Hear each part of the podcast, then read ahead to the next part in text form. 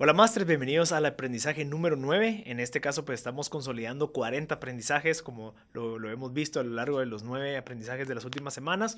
En este caso vamos a ver uno que tiene relación con el tema de los mentores o de los asesores o de esas personas que a veces interesan mucho en las ideas que nosotros tenemos o en los proyectos que estamos trabajando. En este caso es ve despacio con los consejeros o mentores, deja que demuestren interés y persistencia en tu proyecto antes de ofrecerles participación. Creo que es un aprendizaje interesante ya que cuando estamos solos o cuando estamos comenzando con una idea detrás que tal vez tiene muchísimo potencial y buscamos ayuda y buscamos asesoría o buscamos aquellas personas que tal vez tienen experiencia dentro de la industria o tienen experiencia dentro de o que tienen esas habilidades que nosotros requerimos, pues a veces nos nos tropezamos al querer ofrecerles muy, de, de una manera muy rápido participación dentro de la empresa. Yo creo que al final eh, ellos están asesorando, puede ser que exista un cambio de valor o un intercambio de valor, por ejemplo, si ellos están regalando pues, o dando tu tiempo, pues yo le puedo dar valor, que en este caso pues podría ser un salario o podría pagarle las horas que ellos están eh, entregando. Yo creería que tal vez eso te lo dejarían en ti cuando tú ya estás listo para decirle, mira,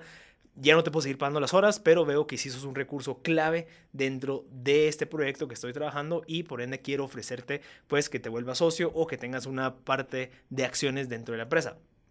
Eso a veces mm, lo queremos hacer al principio cuando estamos emocionados y vemos que alguien nos quiere ayudar, pues yo creería que sí, está, está bien, sin embargo puede haber un intercambio antes o previo de valor, ¿verdad? Te, pago por tus horas, te pago por, por la consultoría, lo que sea, pero eh, deberíamos de empezar con eso. Luego, cuando tú veas que la persona sí es persistente, sí tiene esa pasión, sí eh, eh, pues está agregando mucho valor dentro del proyecto, ahí es donde puedes empezar a formalizar las cosas. No antes. De primero trata de hacer las cosas lo más objetivo posible para que cuando tú tengas toda la información y digas, ok, sí, esta persona es muy clave, ya podemos avanzar. Así que ese es el aprendizaje número 9. Te recomiendo, si quieres saber más, leer y profundizar más sobre estos aprendizajes o quieres empaparte de conocimiento, emprendimiento y tecnología, visita mb.gt, en donde hemos consolidado más de 400 entrevistas y hay mucho contenido para que puedas aprender a tomar decisiones y que puedas avanzar en esa trayectoria como emprendedor.